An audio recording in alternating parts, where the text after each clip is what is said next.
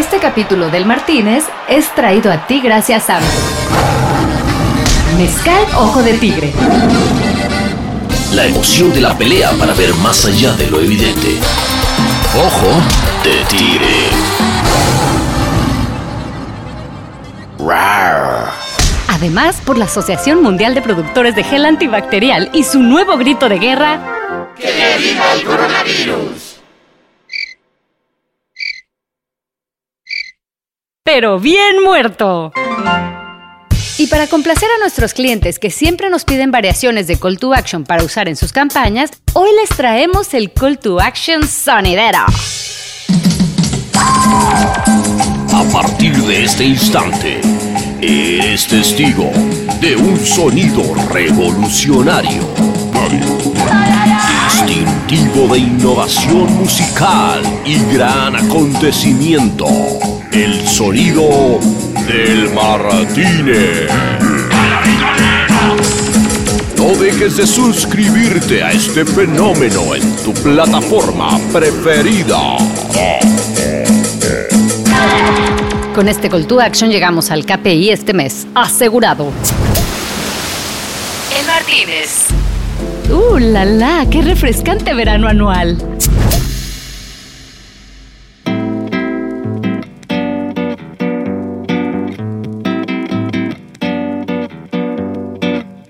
Una tarde más en nuestro bar de siempre. Esta vez nos fuimos a la sección secreta backstage, que siempre transformamos en After Petit Comité, que por cierto está 100% esterilizada en caso de pandemia, lo habíamos pensado ya desde que lo construimos.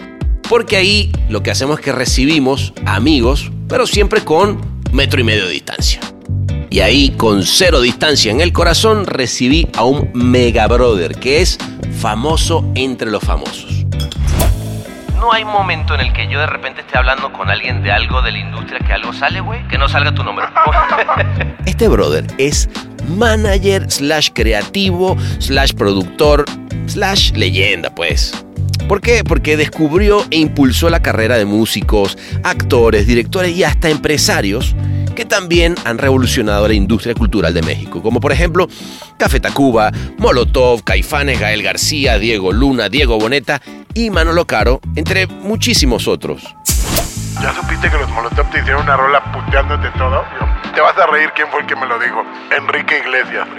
Y hoy en día, además de que ha seguido obviamente representando un montón de talentos, es socio fundador junto a otro gran brother que se llama Cory Crespo de Colors, que es una agencia de comunicación de verdad bastante distinta porque crea plataformas de contenido para conectar con audiencias en fashion, arte, música, entretenimiento y deporte. O sea, el tipo sencillamente no para.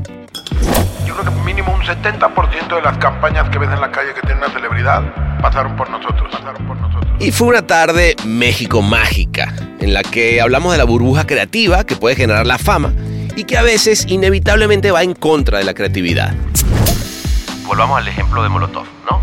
Una banda que revolucionó con letras callejeras, eh, maestros del albur. ¿Qué pasará ahorita creativamente con ellos si la fama los llevó entonces a estar en una burbuja, por ejemplo? te, tiro un ejemplo. Me, me, estás tocando una llaga porque los quiero. Yo digo que a los Molotov no los parí, los cagué. También hablamos de cómo las marcas cada vez más tienen que ser generadoras de colecciones de nuestros discos duros personales. O sea, imagínense la cabeza llena de todo lo que vivimos. Por eso coincido que hoy el marketing y las marcas y la manera de comunicarse con las audiencias tiene que resaltar más las experiencias, porque la gente hoy quiere coleccionar imágenes y memorias. Y esa tarde, que fue maravillosa, terminamos con una conclusión que me encantó. Y es que no hay nada más lindo, chequense esto, más allá del dinero, el business, la fama, que dejar algo en los lugares en los que vivimos. Para mí mi mayor logro es que yo contribuí a la cultura popular de mi país, de mi país, de mi país. Todo el mundo le dice el Mondra, pero él es Jorge Mondragón. Así que bueno, vayan pasando. Ojo, ya anoté los nombres de todos en la lista VIP. Pregunten por François, que los está esperando al lado de la biblioteca que por cierto es una puerta falsa y la clave es... ¿Voulez avec moi, Bienvenidos al Martínez Backstage. ¿Qué quieres que te traigamos para empezar? Mi hermano. Mi querido panita. Bienvenido al Martínez. El Qué Martínez cosa me tan bella recibe. tenerte por acá, Good cabrón. morning por la mañana, mi querido Martínez. Bueno, mira, yo te digo una cosa. Estamos aquí en México, el DF. Pero En con, Chilangolandia. En Chilangolandia, güey. Pero yo te propongo que en este momento... Estemos en cualquier lugar del mundo. Pero tenemos una tecnología que se llama Podcast 10.000, güey, que nos transporta en chinga. Al Martínez a... A, la, a Cannes, güey, donde siempre es verano además, güey. Siempre es verano, ¿verdad? Perfecto. A mí me encanta vivir en los lugares donde siempre es verano. A huevo. donde no te tienes que poner zapatos, puedes andar descalzo. La vida, si te tienes que poner zapatos o algo, ya no es Ya, bonita. ya vale madre. Entonces, en este momento nos vamos. ¡Vámonos! Vámonos. Dans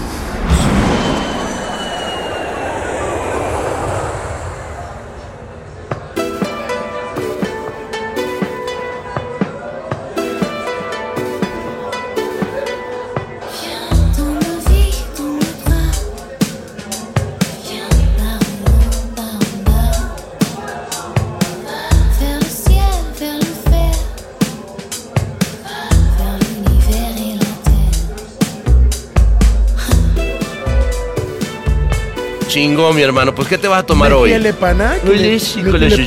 Ah, ulala, très bien. Ah, Qué linda francesita. Mira, mira eso de ahí. Upa, eso pero está. Upa la la. Upalala. Un croc madame. Creo que madame es tu chichín. A ver, salud. Eh, aquí estamos. Otra noche más, güey. ¿No? Mira. Uf. Qué ganas tenía que viniera, güey. La verdad. Qué chingón que se nos dio. ¿Por Finalmente. qué, güey? Te voy a decir por qué, cabrón. Cuéntame. Miénteme. miénteme Pinocho. Güey, no hay momento en el que yo de repente esté hablando con alguien de algo de la industria que algo sale, güey. Que no salga tu nombre. Para empezar, para empezar, güey, empezamos con Molotov, güey. Me recuerdo esa canción donde te nombraban y yo ni, güey, ni te conocía, cabrón. ¿Qué pasó, Merre? ¿Cómo estás? Canales, ¿qué onda con ustedes? ¿Eh? ¿Qué onda con el nuevo disco? Se nos está acabando el tiempo y, y nosotros aquí esperando nada más, canales. ¿Qué onda?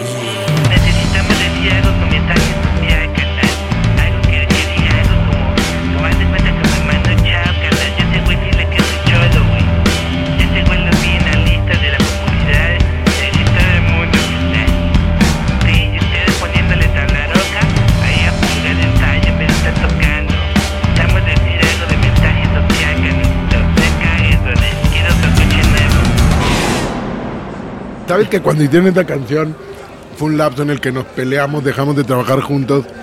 Y entonces por eso me hicieron esta canción del culero de Mondragón. Pero y después me tuvieron que volver a buscar, me volvieron a llamar para pedirme que volviera a trabajar con ellos. Y no desde el gusto que me dio que dije, ah, Ah, no, que no, puto. y por el otro lado, pues que te gane una canción, así sea para putearte, te Güey, está de huevo. Porque además te digo una cosa. Yo, por ejemplo, que de verdad que no te conocía, decía, qué verga de ser este cabrón que lo mete en una rola diciendo, a ver, hijo de su pinche madre, póngase a chingarle o qué era, güey. Además, lo más divertido de todo, lo más random, no sé si alguna vez lo dije a alguien. ¿Sabes quién fue el primero que me dijo de esa canción? Yo no la había oído. Y el primero que y me dijo, oye, ¿ya supiste que los Molotov te hicieron una rola puteándote todo? Yo, "No mames, ¿en serio? Te vas a reír quién fue el que me lo dijo. ¿Quién? Enrique Iglesias. No mames. Porque en ese momento los Molotov estaban como queriendo trabajar con el manager de Enrique Iglesias. Ok. Y por alguna razón Enrique había oído la rola, o yo creo que el manager le había puesto a Enrique. ¿Ya viste lo que los Molotov le escribieron a Mondragón? Qué Y me topo Enrique en un red carpet, pero te me dice, oye, güey, ¿ya viste la rola que te hicieron los Molotov? No mames. O sea, que te encima que fuera Enrique Iglesias el primero que me dijera, una linda historia. Qué linda historia. Y fue cuando Enrique la Iglesia me dijo, esta es una canción de Molotov. Ya eso es un gran tweet, güey. Ese es un gran tweet. Me dijo, ya escuchaste tu rola. Pero bueno, después me volvieron a llamar y dije, ah, putitos. Ah, no que no. Como que volvieron a la leche paterna, ¿no? Oye, y cuéntame una, una cosa, güey, porque tú estudiaste actuación. Sí, eh, mi padre era actor. Perdón si me oyen masticando, pero Hay que son comer. las güey. 2 de la Hay que tarde. tragar. Me desperté tardísimo, perdí la cita de la mañana. Diantres. Estoy disque desayunando, así que discúlpeme. No, pues la de siempre. Mi padre era actor. Yo quise ser actor, todo, crecí rodeado de actores. Y mi padre, y le dije que quería estudiar actuación, entonces mi papá me decía, los actores nacen, no se hacen. Upa. Entonces me metí, Papá a estudiar, me metí a estudiar actuación. Y cuando terminé, mi papá me empezó a ayudar a. En ese entonces nomás había cosas en Televisa para, para trabajar. Ajá. Pero entonces en ese entonces cuando me di cuenta que si no eras puto o no eras guapo no funcionaba, güey. Yo no era ni puto ni, guapo. Ay, güey, pero Entonces la verdad. gente como de- nosotros siempre puede hacer de mafioso, güey. ¿no? Después de ahí, ah, exacto. después de ahí me volví nini. Ah, Entonces en el ni estudio ni trabajo. ok. Salía de noche todos los días y así es como descubría las bandas de rock. Así fue, güey. Yo hacía fiestas de luz y sonido, eso se hacía en los 80. Claro. Un día fui a comprar un libro, descubrí una banda de reggae. Me gustaba el reggae, no sé por qué razón me gustaría el reggae. ¿Quién sabe? ¿Quién sabe por qué? ¿Qué, qué, qué será? Esto, ¿Por dónde se irá ¿Por esa? dónde te irá esa? Pero bueno, entonces invité a la banda a una de mis fiestas y la fiesta se volvió tan, tan, tan memorable que... ¿Dónde eran, güey? Eh, el- la banda era una banda de reggae mexicana con un cantante de Belice y la fiesta era en Cuernavaca. Ah, Ellos no me conocían, los invité a tocar. Salimos a la una de la tarde, nos perdimos. A las 10 de la noche ya veníamos de regreso de Cuernavaca sin haber encontrado la fiesta. No mames. Y ya venían estos güeyes con ganas de matarme. y de milagro ya de regreso encontramos la casa y se volvió una fiesta increíble. Ay, y pasamos del odio al amor. qué y después ya yo me volví como el asistonto de la banda, les ayudaba con mi coche a, a llevar los equipos. Y un día en un rantro, ellos estaban montando el equipo y yo era el que tenía que. A ver, pues ahí está el gerente del, del bar. A ver, Mondragón, pues ve tú y habla con él. Y en ese momento me volví el manager. Primera vez. Puta, qué chingón. y ya, y, y cuando, cuando viniste a ver era otro y conseguiste otra banda y conociste a la gente. Y Y así fue. puta, qué chingón. Oye, es que eso tiene México, güey. Fíjate, una de las cosas que a mí me. por las que mamo a México. Primero es porque aquí pasa todo al mismo tiempo, güey. ¿Aquí o allá, güey? Porque Digo, estamos en el allá, es verdad. Martínez. es verdad. Soy, que, que ya estoy pedo, güey. No sé qué más Caballero. tienen, güey. No, no, no ayudan, güey. Güey, es que es cabrón, como allá en México, güey. Todo puede pasar al mismo tiempo y en una noche, güey. No mames. Surrealismo puro. Muy cabrón, güey. Te puede pasar lo mejor y lo peor en una misma noche. En una misma noche. Es así de, what the fuck is going Sí, on? es lo bonito que tiene México. Quizá uno por ser mexicano lo asimila de una manera diferente. Pero para mí ese surrealismo de la ciudad, del país. Porque México es México como país, y luego la Ciudad de México, que es una de las tres urbes más grandes del mundo y todo lo que pasa aquí. Entonces creo que son dos ingredientes muy particulares. Muy cabrón. O sea, a mí, eh, gente que no conoce, viste que. Y me dicen, puta, cuando viene. ah, Es que realmente es un alucine muy cabrón. O sea, ¿qué escena quieres encontrar, güey? La vas a encontrar y va a ocurrir lo mejor de ese en ese momento. Este, y por eso yo, ayer que, que te oía, güey, estaba dando una plática y hablabas de qué es México para ti, huevos. Yo digo, sí, huevos y magia, cabrón. O sea, para Huevos, magia, surrealismo. em, es que México. México mágico, como dice la publicidad. México mágico, sí. México tiene mucho el rollo de la idiosincrasia, de, de ser chingón, de tener huevos, del valemadrismo, tanto para bien como para mal, ¿no? Sí. Más la magia, más el surrealismo, más todo este realismo mágico que puede pasar en México, más la cultura prehispánica, más la cultura hispánica, más lo que vivimos ahora. Creo que es una mezcla, es un licuado bastante interesante. Qué chingón, güey, la verdad, ser parte de la cultura. O sea, al final del día lo que ha, lo que ha estado generando es cultura, güey. O sea, Y- digo, más allá de que luego venga el business, obviamente porque este tienes a tus eh, actores que representas y obviamente ahí entran las marcas, ¿no? Y que es la industria a la, a la que nos atañe. Pero al mismo tiempo, güey, este, partir de ese México mágico a, a empezar a hacer cultura, son cosas que van a quedar pa- para siempre, güey. O sea, o con gente que además influye en ese México chingón, ¿no? Yo hoy en día en mi vida digo que si me pongo a analizar cuál sería el principal logro, no tiene que ver ni con lo material.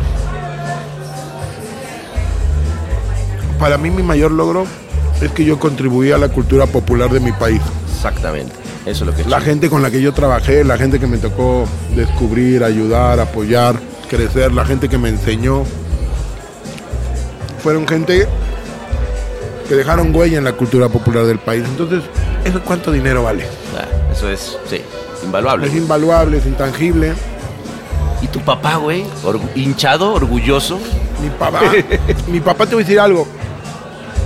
Mi papá murió cuando yo solo era manager de bandas de rock. Él nunca me vio trabajar con actores. Ah, mira tú. Mi papá no se dio cuenta, no, No. supo que yo empecé a trabajar con actores porque fue muy, muy... ¿Cómo se llama tu papá? Jorge Mondragón. Mi papá fundó la ANDA, la Asociación Nacional de Actores. Ah, mira tú. De hecho, si tú ves la película de Cantinflas, Sí. Rodrigo Murray hace a mi papá. Tú ves la historia de Cantinflas, mi papá, Cantinflas era el padrino de mi hermana, Dolores del Río era mi madrina, Wow. eran muy cercanos y ellos dos fundaron la ANDA. El Martínez es el Martínez. Sí, él. Hola, Martínez. ¿Por qué no? Obviamente que sí, eso trae un. Tiene una carga familiar, güey. Es que si, te la, si se la pide en Ah, te español la no te piden va. en español me entiende. eh, eh, al- eh, el lemonade, vous plaît. Este, qué chingo. O sea, güey, yo me lo pongo así, digo. Yo veo a mi viejo, ¿no? Mi viejo trabaja en medicina en la Universidad Central en Venezuela. Y es un cabrón que decide no salir del, del- del país porque él dice, yo aquí hago país. Y pero inevitablemente la carga siempre del papá es, ok, güey, ¿y yo qué voy a hacer, güey? ¿No? Qué chingón, o sea, ver, ver ahora, ok, what's next? O sea, toda la gente que está, todo ese México chingón del que hablamos, a mí me, me- me parece increíble. Yo llegué aquí el, el- el día que ganó Fox, güey. Ah, Llegué aquí a México ese día. Y ver... Por primera vez. Por- o sea, yo, yo aterricé, güey, el día que ganó Fox y yo decía, verga, este país, lo que está pasando, todo el mundo feliz, güey, en las calles, cagados de risa. Yo decía, güey, llegué al mejor país del mundo. Y sin duda era cierto. Pero luego empecé a ver, y la primera película que me fui a ver, me acuerdo que salí de, de, de, de Mazarik, güey, y llegué a Mazarik al cine de arte, fue Amores Perros. De ahí acá, güey, estamos hablando de cuántos premios Oscar mexicanos, eh, todas las nuevas bandas que salieron, todo el nuevo talento. O sea, sí, sí realmente ha habido una época de oro, güey, aunque que yo creo que va a quedar en la historia, güey. Y date cuenta, mm, sobre todo en el cine, ¿no? Amores perros y tu mamá también, mm, solo con tu pareja, sexo puro y lágrimas, toda esa época. Ahora, ¿cómo cambió el país?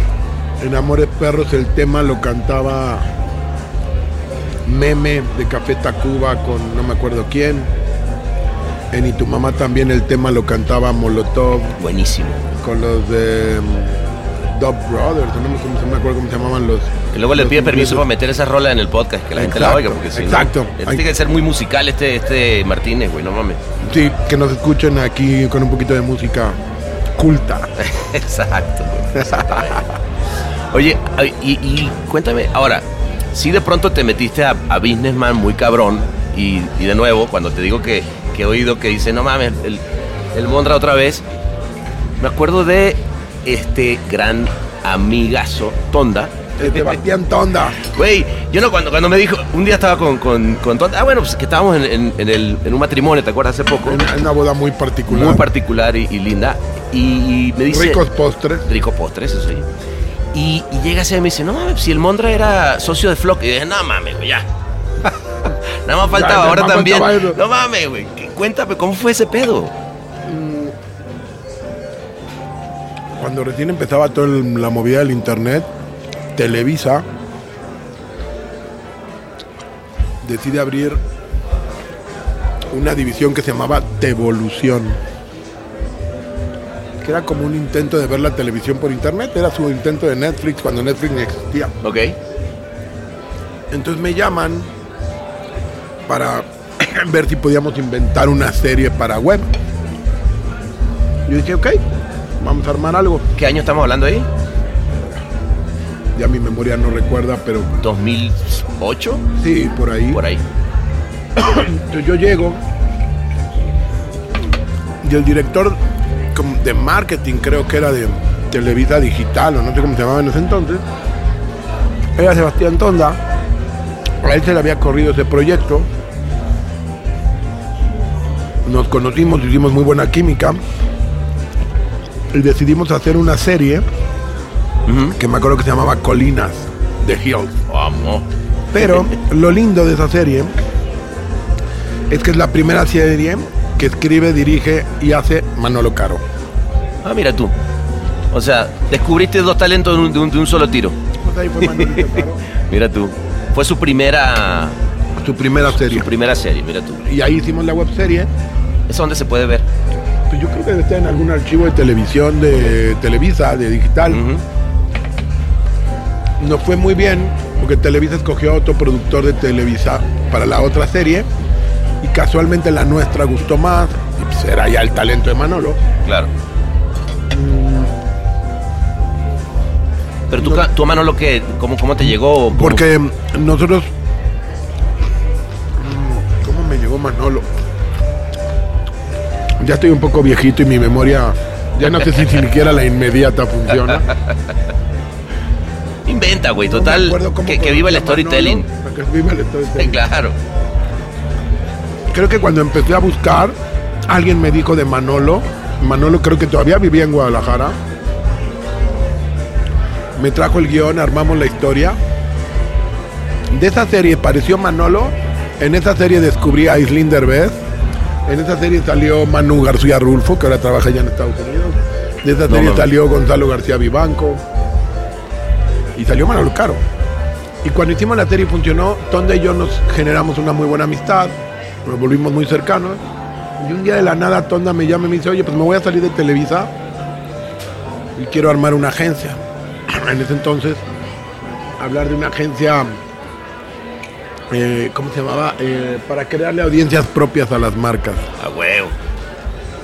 Y me invitó y hablamos y dijimos, órale, hagámosla juntos. A mí me llama la atención, la cabeza creativa de Tonda me llamaba mucho la atención. Yo ya tenía mi, mi, mi- mi- mi parte con Colors, que entonces yo decía que a mí me gustó porque yo decía que, que Colors era la agencia offline y, y, y, y Flock la agencia online. Y a raíz de ahí nos asociamos y montamos, yo compré una casa, estaba yo por comprar una casa, que es donde hasta el día de hoy sigue Flock. Qué chingón. Y ahí Linda pusimos, casa, y ahí pusimos el management y, Flock. Qué chingón. Y lo que más me gusta y todavía lo tengo guardado, Tonda me mandó a hacer unas tarjetas. Cada uno tenía su, su cargo. Y, y- y- y decía Jorge Mondragón, The Mother Flocker. Gran título, güey. Gran título. Gran título. El Martínez. Ahora reforzado con su nuevo sabor vainilla, reposado. Otra cosa, güey. Son 80, me decías que el 80% de los, del talento que hoy en día se está usando para marcas. Yo lo que digo es que sí, yo creo que mínimo un 70% de las campañas que ves en la calle que tienen una celebridad pasaron por nosotros. ¿Y qué momento vino ese giro, güey? Porque fue un momento de decir, bueno, y ahora actores, güey, a la verga. Cuando yo conozco a Cory Crespo, creador de Colors, Cory ya tenía la agencia de publicidad, nos conocimos por un evento que hicimos en la Riviera Maya, que hasta el día de hoy lo seguimos haciendo, que se llama Winter Beach. Y obviamente él era alguien muy cercano a las marcas, porque pues, era una agencia de publicidad. Y a mí ya me empezaban a caer campañas para los artistas y algunos músicos. Entonces cuando nos asociamos, vimos claramente que el que yo sumara el talento y él sumara el know-how comercial nos podía ayudar a generar campañas. Pero además te metes en la creatividad también, ¿no? Claro. O sea, porque yo, yo, o sea, lo poco que hemos trabajado, lamentablemente, me gustaría que fuera más. Eh, te he visto que no es de, ay, tienes ese artista y vamos a representarlo, es, güey, a ver, está esta idea, ¿cómo chingados la hacemos mejor? Ah, no, no, espérate, tengo este talento, güey, lo metemos con este, lo mezclamos, o sea, Para mí eso es lo divertido del Claro. negocio. O sea, el que hay gente que solo trabaja por dinero, muy respetable. sí. Yo trabajo por pasión y por creatividad. y Entonces, a mí me apasiona ser parte de la creatividad, porque entonces así sí siento mío. Claro. Lo sientes un proyecto, que es parte de. Nos gusta involucrarnos mucho en la creatividad y por eso siempre... Luego, no creas, hay gente o marcas a los que no les gusta que luego seas tan metiche, pero No, pero yo creo que eso está bien. Mira, yo, yo soy un clavado, güey, y, y me vas a oír hablando y decirlo. Cada vez más, güey. Y no sé, tú, tú vienes de, vamos a decir que venías de esta industria porque arrancas, digamos, en la música, luego, luego entras con toda la parte de actuación, termina metido, güey, de socio en una agencia. O sea, no es que eh, eres de parte del medio, obviamente, y tampoco es que estuviste metido ahí porque tenía gente más famosa, sino por tu cabeza. Ahora, la colaboración, güey, que uno de, de repente ve en las otras industrias como el entretenimiento, etcétera, es algo que no, no estamos tan acostumbrados, güey, ¿no? Y creo que ahí hay un gran error, güey, ¿no? Yo por eso siempre uso la analogía del fútbol. si tú sabes jugar en equipo y sabes sumar buenos jugadores a tu equipo Ya chingaste. y sabes manejar egos. Es que es el pedo. Eh, espérate, pero, pero acabas de dar en el clavo, güey. Uno de los grandes pedos que tenemos como industria en general, y digo, yo- México es mi industria, yo aquí crecí, güey, desde los 23 años, no, no sé otras, pero acá una de las cosas que sí digo es, el ego nos mata, güey. O sea, si, si pudiéramos ser capaces de decir, cabrón, es que juntos somos más. ¿Cómo ¿Cómo, ¿cómo le- se hace, güey? Tú, ¿Cómo le habrá hecho el Barcelona para tener a, a Messi, Neymar y Suárez al frente? claro, Tres egos gigantescos, güey. claro, Porque los tres se dieron cuenta que jugando juntos eran mejores claro. que nadie. Entonces requiere mucha autocrítica, requiere mucha seguridad en ti mismo y saber lo que claro. aportas, requiere humildad. El ego al final del día es inseguridad, güey, ¿estás de acuerdo? Es querer demostrar y decir, no, aquí el chingón soy es yo. la vocecita dentro de ti diciéndote, no, tú eres más chingón que estos dos pendejos. Claro, claro, claro. Y, Tú y- mereces más. Y aunque, y aunque por dentro digas, no, soy más pendejo que ellos, tengo que demostrar que soy mejor. no mames, espérate, güey. Yo por eso era una de mis frases favoritas es decir, no, yo apenas estoy aprendiendo. Claro. Yo soy un pendejo. Ya. Ya, no, tú eres pendejo. eres- No, yo soy pendejo, no te preocupes. Claro, chingue su madre, está el Madre. pecho, tírale aquí, güey, me vale madre. Porque además, ¿sabes qué pasa también, Mondra? A ver tú cómo lo sientes, pero en el día en que uno pierde esa, esa eh, capacidad de, de- de humildad, de decir, pues ya la chingada, güey, soy- sí, sigo aprendiendo, pues ya dejaste crecer, güey, ¿no? O sea, no hay Sí. dónde chingados viene la evolución. Claro, y en el momento en que te la crees y llegas a esta zona de confort, Ahí ya valiste verga. Pero hay mucha gente que es así. Es verdad. Y es feliz. Le encanta. Muy bien, muy respetable. Cada quien, ¿no? Cada quien, cada quien. Oye, cuéntame la anécdota esta, güey. La ¿La de, de Manson? Sí, por favor, güey. No, ¿La no podemos- el, escuchaste el, el- el- el Martínez no se puede ir sin, sin, gra- esa anécdota, anécdota, grabada, ¿no? güey. de esas anécdotas que te pasan en la vida, ¿no? Muy divertidas. Em, cuando Molotov explota en el mundo y empezamos a girar por todos lados, Alemania fue uno de los países donde Molotov más gustó. Ah, sí, mira tú. ¿Por qué? ¿Quién sabe? Pegó cabrón. las letras de cabrón. Entonces nos invitaron a un festival que se llamaba Southside, a las afueras de Múnich. Y en el cartel estaban Blur, Bush, Massive Attack, Chemical Brothers, Fatboy Slim, Bueno. Monster Magnet, Marilyn Manson, Ah. Placebo, Molotov. Me acuerdo que me encantaba porque en el backstage estaban todos los camerinos juntos y el backstage de al lado eran los Placebo que salían al sol a pintarse las uñas. No. Entonces éramos así como- era como la sesión de manicure, ¿no? Qué chingón. Entonces toca Molotov, escenario principal, 2 de la tarde. Debe de haber habido ya unas 10.000 personas, chingón, éxito. Al día siguiente, el de estelar era Marilyn Manson, sale al escenario, empieza a tocar la primera canción y mientras está cantando empieza como a putear ahí adentro del escenario, ¿no? Termina la primera canción, putea ahí a su staff, empieza la segunda canción, vuelve a putear, se quita los ear monitors y se sale del escenario. Ah, mierda. Su banda sigue tocando. Tocan, tocan, tocan. Se dan cuenta que el güey no va a regresar. Terminan la rola. Se quedan parados, se ponen a esperar. Yo creo que alguien les avisa que el güey no va a regresar. Dejan sus instrumentos, se salen. Y en ese momento, los alemanes, ya para entonces, debe haber habido como unas 60 mil personas, se encabronan y como era el, el bosque, empiezan a buscar cualquier cosa que tengan a la mano, piedras, vasos, hielos, lo que pudieran, y lo empiezan a aventar al escenario. a destruirle el, el backline, el instrumental a, a Marilyn Manson. Y en ese momento que caía una lluvia de proyectiles, monedas, cualquier cosa. Cuánta Me mierda. encanta ese rollo, proyectiles. Proyectiles iban de arriba abajo. Alemanes. Alemanes, a huevo. Proyectiles alemanes. 60 mil alemanes deciden en ese momento gritarle a un gringo, Manson, para que entendiera. No deciden gritarle algo en alemán, porque no iba a entender. No se les ocurre gritarle algo en inglés, porque no creo que se les haya ocurrido. Entonces, mientras le apadreaban todo su instrumental, los 60 mil alemanes empezaron, puto, puto, y pa, Entonces, al grito de puto, puto, le destruyeron el instrumental por no regresar al escenario. Por puto. Por puto. Por puto. Yo dije, wow, esa sí es una victoria, eso es un real Eso es crossover un cultural. Eso es un real crossover cultural. 60 mil alemanes destruyéndole el instrumental a Manson para decirle que es un puto, puto. Que- es que, güey. Esa también, ¿cuánto vale, güey? ¿Cuánto vale? ¿Cuánto vale eso, Exactamente, güey. O sea, al final del día, güey, ¿estás de acuerdo que este pedo es de irse guardando en ese librito, ¿no? Aquí adentro de No. la cabeza y decir, ah, esa es la. Algo muy ad hoc al negocio en el que estás y por el que estamos aquí. Experiencia. Experiencia. Por eso hoy todo el mundo dice que lo que importa es la La experiencia. experiencia. Pues es lo que nos vamos a llevar a la tumba, las Pues sí, experiencias. cabrón, la neta sí. O sea, güey, yo, yo te digo, yo sí pienso un chingo en. O sea, una de las cosas que me gusta de esto que estamos haciendo es que este pedo va a quedar grabado. Quieras o no, güey. Y además, cuando, cuando subo el episodio dice este, que se borre cuando dice nunca. Mm, Muy bien. Cabrón.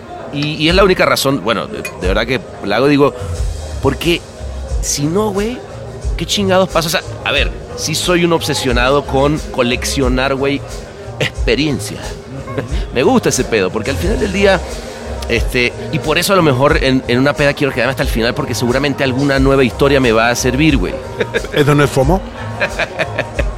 Experiencias nocturnas, Experiencia experiencias nocturna, diurnas, a huevo, a huevo. experiencias de madrugada. de madrugadona, de Martínez. Me gustan las buenas experiencias de madrugada. Generalmente son muy placenteras. Muy placenteras. Pero bueno, ese tipo de experiencias creo que son las que nos llevamos. Por eso coincido que hoy el marketing y, y las marcas y la manera de comunicarse con, con las audiencias tiene que resaltar más las experiencias, porque la gente hoy quiere coleccionar imágenes y memorias Que sean valiosas, que güey. sean ¿no? valiosas. Yo, por ejemplo, Cory se burla de mí, que mi teléfono debe tener como 8 mil, 10 mil fotos que voy tomando todo el tiempo. Y yo creo que mi último post de Instagram fue hace dos años. Claro. Tomo y tomo y tomo fotos, pero no las posteo ni las publico ni nada. Están en mi celular. ¿Ah, sí? ¿Pero qué viene? ¿Viene por un tema de no compartir? O, o sea, de, de- de privacidad o...? Viene por un tema de privacidad. Por ejemplo, nunca tuve Facebook. Ok. Instagram lo tuve con todo respeto, no vaya a ser malinterpretado, pues para observar. Claro. Bueno, pues es Y snitching. creo que mi Instagram debe tener ocho fotos. no sé, nunca fui de vean que estoy haciendo, estoy aquí, porque también ese es un rollo, ¿no? Muy de mira, yo soy tal y hago Sí, esto y me junto con este. Y en mi caso, si yo dijera con la gente con la que jangueo, la gente que me escribe, sonaría mamón. Claro. Yo prefiero no decirlo ni mostrarlo. Está perfecto. Y, y que sea para mí. Está muy bien, güey. Y, y la verdad es que creo que esa es, es un, un buen papel de un buen manager, güey, ¿no? O sea, mantener... O sea, güey, al final del día... Haces, igual como un publicista, o sea, al final del día sí los publicistas somos muy mamadores y nos encanta hacer podcast para que nos oigan. Ah, pero bueno, sí, ya pero lo que te quiero decir es, sí, sí creo que está bueno mantener. Yo también mantengo muchas cosas de, de- de cosas privadas y así digo, puta, déjame. Ya, ya como que de pronto eh, se siente persecutorio, ¿no? El pedo de poder de poner todo eh, eh, allá afuera y decir, vean, güey, eso es, es- mi vida. cabrón, ¿no? O sea, ya hoy la gente siente que si no agarra el celular y no sube una story, no Eh, está viviendo. No, no existe, ¿no? No está viviendo. Qué, qué triste, güey, pero sí es O sea, cierto. La necesidad de los likes, la necesidad de los seguidores. Güey, si nadie me likea, si no le gusto a nadie, pues, Chinga su madre. si no tengo seguidores, pues, ya qué pedo, güey, no pasa nada. La verdad, siempre había alguien, siempre habrá alguien que me quiera y alguien que me siga. Y si no, pues yo seguiré a alguien, ¿no? Y hasta que la convenza y se quede conmigo y me quiera, güey, no pasa nada. Me parece muy bien. Pero bueno, sí entiendo que un poco la vida es así. Hoy en día los chavos la tienen difícil Muy difícil. porque pues, yo creo que el principal elemento de convivencia de las nuevas generaciones es su celular. Entonces es muy cabrón. cómo estás lejos del que está enfrente de ti y cerca del que está del otro lado del mar. Sí. Sí, sí, sí, sí. No tienes, a- hoy por ejemplo, incluso a mí, no sé si a ti te pasa, el teléfono, me encabrona. Sí. Oh, chinga, ¿por qué estás decidiendo invadir mi privacidad y marcarme por teléfono? ¿Qué huevos tienes? güey, ¿Qué huevos tienes? ¿Por qué me marcas? Ahora, es que es cabrón, güey. Ahora uno manda un mensaje y se puede decir, ¿puedes hablar? Exacto. Si no lo hace, güey, Es, es- es como rudo. Pero antes, güey, güey, antes era teléfono, güey, está sonando el teléfono. ¡Ey, qué onda! No, ahora, por ejemplo, es muy cabrón. Ahora no quieres que te marquen y me encabronan las notas de voz. Ya cuando ves una pinche nota de voz de un minuto y medio, dos minutos, dices, puta, qué Puta madre, güey, me lo tengo que chutar dos minutos. no, no. Si a mí una actriz me deja una nota de voz de dos minutos, yo sé que es un pedo. Digo, puta madre, ¿para qué no? Una de mis frases es algo que he aprendido en, la, en mi carrera es, si crees que no hay nada peor que trabajar con un músico, trabaja con un actor. Si crees que no hay nada peor que trabajar con un actor, trabaja con una actriz. Ah, Las mujeres son hermosas, amo a las mujeres, odio a las actrices. Porque si una mujer es complicada, las actrices son 10 mujeres en una. claro. Las amo. ¿Qué, qué vamos, qué haríamos sin las mujeres? No, ¿Qué olvídate. haríamos? Pero pinches actrices, cámara, ¿cómo son complicadas? Sí? ¿no? El actor es más sencillo. La actriz es, ay, ¿por qué a ella la maquillaron en tres horas y a mí solo en una? ¿No será que tú necesitas menos maquillaje? Claro, sé que está ¿Por mejor. qué ella tiene este vestido de esta marca y a mí solo me dieron este? Porque será que tienes mejor cuerpo. O sea, las actrices están siempre buscando qué pasa con las otras actrices. En cambio, Es- los actores les vale verga si el otro actor trae un Hugo Boss o un. Es cierto. O, o cuál es la marca de su traje, le re vale pito. Lo- Los actores a lo mucho se fijarán qué nalga tiene el otro güey o qué carro tiene el otro güey. Ah, pero la- fuera de eso la les vale madre. Claro, claro, es cierto. Ahora, en cambio, la fíjate, yo- actriz compite, se viste, se arregla y hace cosas parecidas hacia la otra, hacia las demás. Fíjate que yo de, la, de, cuan- de- de los contenidos que hemos hecho de, de series, güey, creo que es la única parte que realmente me, me da en los huevos. O sea, realmente trabajar con los actores me ha costado tanto, güey. O sea, imagínate, un, di- un día estábamos eh, filmando en Argentina, güey, y un actor me hizo tener una ambulancia cada día de una filmación y, era de no llegaba al set, cabrón.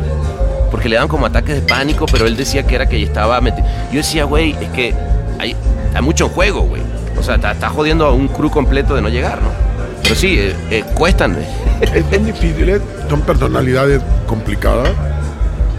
Y luego lo más bonito o más triste es entre más talentosos, más locos. O sea, Mm. yo los artistas, actores, actrices más talentosos rayan en la locura. ¿Sí? ¿Será que tienen ese rollo de esquizofrenia, de cambio de personalidad? Pero, wow, los más talentosos sí están un poco locos. El Martínez. Incomodidad a tu medida en cápsulas no retornables. Que pasa un poco con, en general con las mentes artísticas, güey, ¿no? Digo, no es que tú y yo estemos muy cuerdos, cabrón. No, pero sí creo que los genios Ah, los genios sí están locos para la mierda. No, no, no. No, al final del día, este, la verdad que yo para nada me, me considero artista más que un businessman, pero yo lo que digo es, puta, güey, eh, ¿qué, ¿qué pasa por la cabeza de alguien que efectivamente se vuelve loco con tanta genialidad? Yo sí me considero artista, pero con H. Porque A como harto. Ah, como gente. Ah, güey. Pero sí, también debe ser difícil ser un genio. Yo tengo un muy amigo muy cercano, hermano, que sí creo que es un genio. Y a veces cuando hablo con él le digo, güey, si al güey de repente se pone una X situación y pendejea y putea, le digo, cabrón, es que tú no puedes juzgarlo de esa manera. Porque primero llegaste al Popocatépetl. Chelita, por favor. Chelita. Tú primero llegaste al Popocatépetl y veías todo desde arriba del Popocatépetl. Luego llegaste al Himalaya o al Monte Everest y veías todo desde arriba del Monte Everest. Digo, ahora estás en el Olimpo y ves todo desde el Olimpo. Entonces no puedes juzgar lo que le pasa a la gente común y corriente cuando tú estás allá arriba en el Olimpo y tu mundo y como tú ves las cosas son diferentes. Entonces Cambió a- la realidad. Cambió la realidad y a veces les cuesta eh, Victoria. Hay victoria en el Martínez de Francia, eh, se la, la están exportando, güey, fíjate. Muy bien por la victoria, que justo ayer oí una muy buena conferencia. Muy buena esa, esa. Sí, lo están haciendo muy bien. Javi. Entonces, le digo, güey, es, es difícil para ti ponerte en el lugar de la gente común cuando tú estás allá arriba con las deidades y tu manera de ver el mundo y con manera como procesas la vida y el mundo, tu conocimiento, el tremendo nivel de información y de cultura que tienes, pues, hace que no entiendas cómo vive la gente normal. ¿no? Es que eso Entonces, está cabrón. Cuando yo- entras en esa burbuja, yo lo puteo mucho porque el güey a veces se encabrona y le digo, güey, pero es que lo que tú no entiendes es porque tú, tú ya no perteneces. O sea, estoy hablando de Alfonso Cuarón, mi hermano. Ok. Y yo sí creo que es uno de los genios más grandes de sin este duda, mundo. sin duda. Pero pues, debe ser cabrón ser un genio y luego no entender a la gente y que digas, puta, güey. Pues es que claro, es, es como. Y, y yo creo que a todos nos pasa en cierto nivel, ¿no? No. Ojalá fuera la quinta parte de genio que es este cabrón. Cuando tú dices, oye, güey, ¿pero qué no te das cuenta que es así de simple y sencillo? ¿Cómo puede ser posible que este güey no se entienda que esto más esto es así? Y Sí. te encabrona, güey, porque para ti es súper normal. Y dices, pero ¿cómo? Pero es evidente, la puta. ¿Que no te das cuenta que la flor es morada con violeta, güey? ¿Cómo que no lo ves? Y no lo logras entender.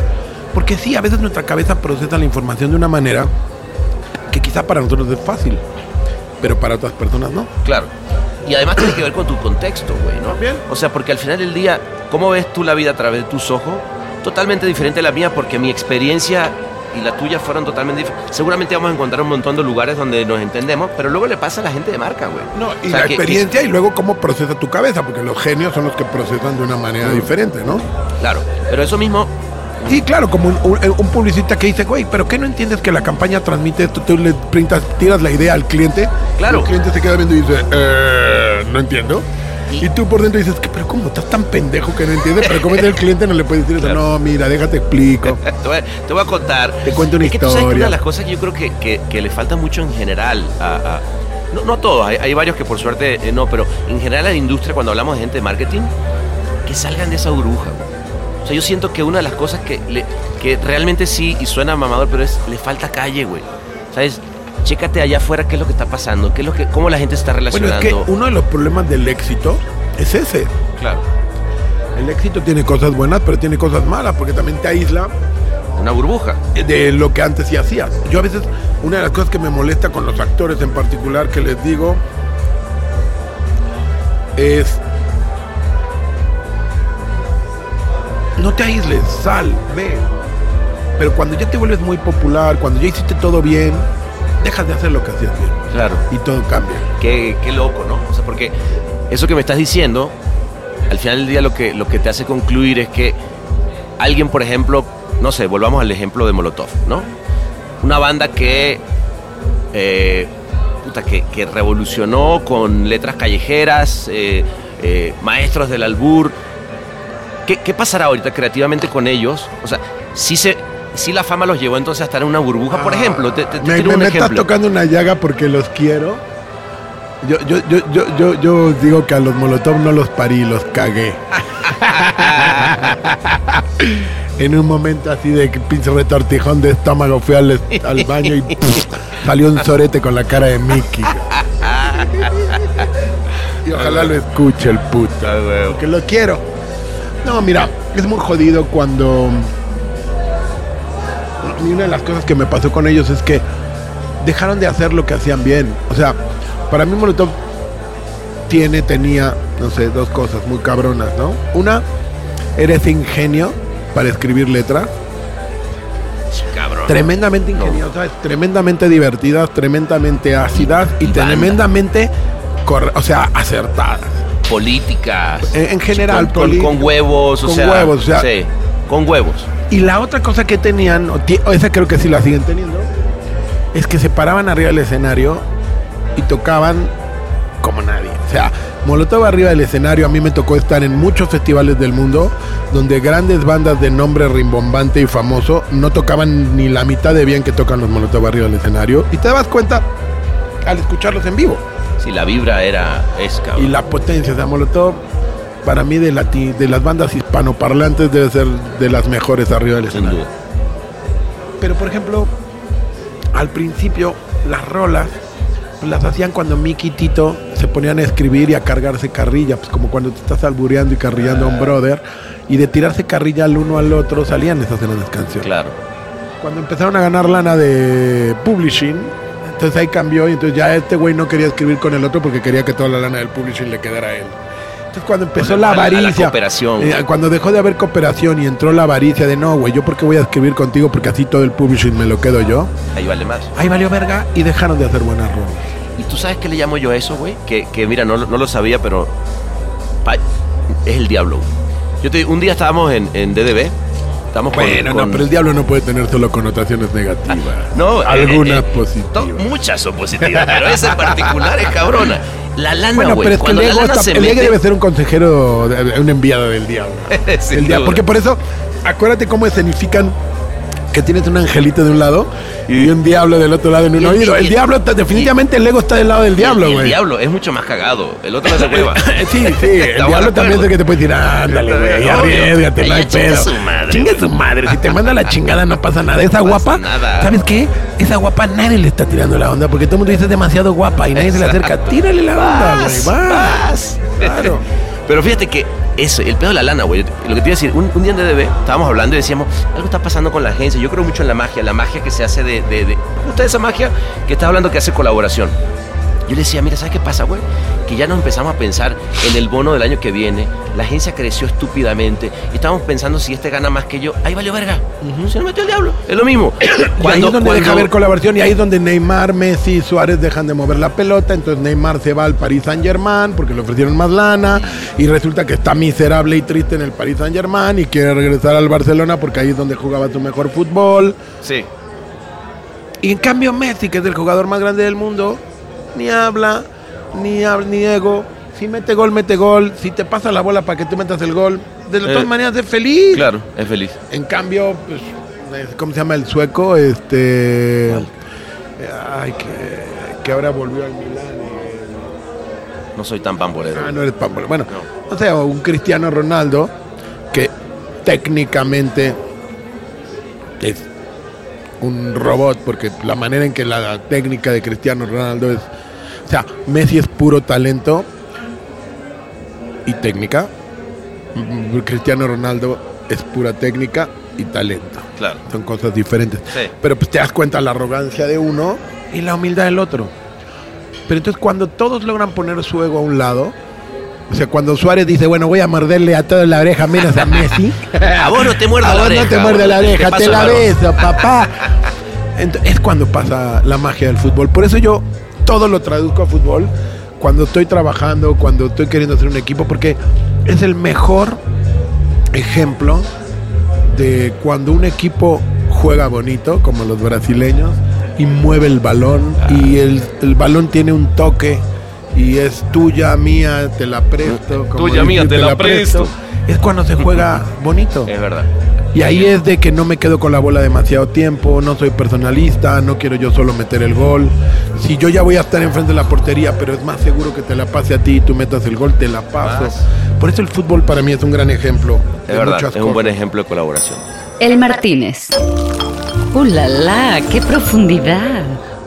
Oye, hermanito, vamos a pedir una botella, güey, ¿no? Porque Un yo- ojo yo- de aquí, aquí- tigre. un ojo de tigre, fíjate. Vamos ¿ah? a pedirnos un ojo de Un ojo de tigre. tigre. Porque The además ya, ya, ya- ya- ya trajiste unas cajas aquí Ya Martínez. claro, que todavía no llegamos a Francia, pero pues las metí en la Oye, qué maleta. rico, qué rico tu mezcal, cabrón. Está ¿no? bueno el ojo de tigre, estoy muy contento. Yo digo que ya te- eh, ojo de tigre, mezcal para dama y hombre sensible. Yeah. Está es más, muy suavecito, es más, rico. Te agradezco que patrocines al Martín en esta edición. Exacto. Este, porque la verdad nos hacía falta. Claro, estás súper millonario y te sacamos todos esos millones para el Martínez. Este, pero qué rico está, cabrón. Está bueno, la verdad estoy muy contento. Es también, ¿no? Un trabajo en equipo, la sociedad perfecta entre la gente que, que es, que es parte del mezcal. Ha logrado que tanto el producto como la botella, la marca y la estrategia haya funcionado. Y en dos años nos volvimos el sexto mezcal de venta en México, en el país. Y ahora ya vamos a empezar a exportar. Vamos, Y- y- carajo. pero todo empieza porque el producto es bueno. O sea, tú pruebas el mezcal Sí, está rico. y sabe muy bien. Sí, sabe muy bien. Y a las chicas que no les gusta el mezcal por el sabor ahumado, porque quema mucho, cuando les doy a probar ojo de tigre te hacen así una carita de. Primero te hacen una carita de, ay, no, mezcal, ¿no? Y luego prueban el ojo y hacen así como, Ajá. ay, está bueno. y, y- y yo soy el mejor ejemplo de esto porque una triste historia de mi vida es que hasta hace dos años yo nunca bebí alcohol en mi vida. ¿Ah, sí? Yo- no, no, no. A mí, el, al- a mí el alcohol y el tabaco no estuvieron en mi menú. Todo lo demás sí, pero el alcohol y el tabaco. Mira tú. Y menos el mezcal y el whisky, esos sabores ahumados me cagan. Cuando decidimos hacer el mezcal, dije, ah, bueno, un buen business. ¿no? Pensando en George Clooney, dije, ah, pues mi Gerardo Méndez es mi George Clooney. Pero de repente el día que lo empezamos a probar, dije, ah, chinga, me pasó exactamente lo mismo. Dije, "Mm, ay, güey, no mames, esto está fácil de beber, sabe rico, pone, no me molesta. Y desde hace dos años, es verdad, soy un borracho. Pero ¿qué le Llegó voy a hacer? José Alfredo a tu vida. No, no mames. Ayer, ayer Cory, por ejemplo, ayer, no sé si te diste cuenta en la conferencia, Ajá. cuando estábamos dando la conferencia, me acabé una botellita de mezcal en la conferencia. Ah, no Ah, no te diste cuenta. Yo llegué con mi botellita, que son estas de 200 mililitros, no vayan a pensar mal de mí. La abrí, empecé a beber y en un momento la tuve que sacar y agarrar otra de otra mesa y volví a reinar. Y mucha gente se rió y me lo dijo al final. Me dijo, oye, cabrón, te acabaste una botellita. En el lapso de, no sé, una hora de conferencia me acabé la botella. Ya cuando me bajé la conferencia, Ah, bueno. ya estaba yo Ojo mega río con el ojo de tigre acá. Tan, tan, tan. Entonces, así de fácil se bebe. Y luego Cory me decía, mira, ya me ganaste. ¿Por qué? Me dice, porque me dice, antes era el borracho yo y ahora eres tú. Qué chingón. Pero bueno, es Eh, verdad. pues- Soy pues el que- ejemplo de que el ojo de tigre es mezcal para damas Pues y hombres entonces, que sensibles. nos traigan un ojo de tigre. Oye, acá, acá en el bar del Martínez yo dejé una botella, Sí, que así que ahorita le decimos que nos traigan ojo y de bueno, tigre. entonces ahora vamos a ir con la parte que, que- que requiere censura, güey. Voy, a, voy a a parar aquí el récord y nos seguimos con ojo de tigre. Venga, nos seguimos con ¿Eh? unos mezcales. eh, ¿Nos despedimos? Nos ¿O despedimos, ya. No nos despedimos, tú y yo seguimos. Ah, tú y yo pues, seguimos, pero, no pero todo- lamentablemente no, no los todo puede quedar grabado, No, güey. no, no todo puede quedar grabado y pues todavía no se inventa el que vía audio puedan sentir el sabor del mezcal. Ya trabajaremos en ello, ya trabajaremos en poderles decir con palabras esos sabores ahumados de madera, de agave tobalá con espadín. No. Que hace esa sensibilidad tan suave que las mujeres sonríen cuando lo prueban. Y su paladar dice, ulala, Hola, la quiero más. quiero más. Oye, mi querido pana, muchas gracias por invitarme No, aquí cabrón, al Martínez. gracias a ti, La verdad, un placer. A todos los publicistas, mi respeto, se les quiere, se les estima, pórtense mal para que les vaya bien a huevo. y no se la crean demasiado. Sí, no, No, no, no, bájenle no, no de somos- bájenle de huevos, no somos tan Eh, importantes. no. Y recuerden, todos estamos aprendiendo. Es así, mi hermano. Muchas gracias. Beso. ¿Es un cantabar? ¿Es un bar pretencioso hipster? ¿Es una cantina? ¡No! ¡Es el Martínez!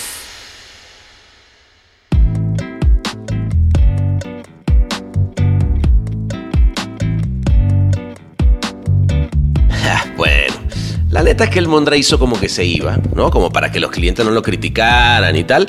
Pero la verdad es que nos quedamos de incógnitos en ese backstage echando esa botellita de mezcalitos sabrosos y suavezones que por cierto fueron regalo del invitado, cosa inédita en el Martínez. Al final quedamos que de verdad quedaron un montón de cosas por hablar. Por eso yo asumo que esta es la primera, porque yo quiero pensar que para el álbum de los recuerdos hay que repetirla sin duda.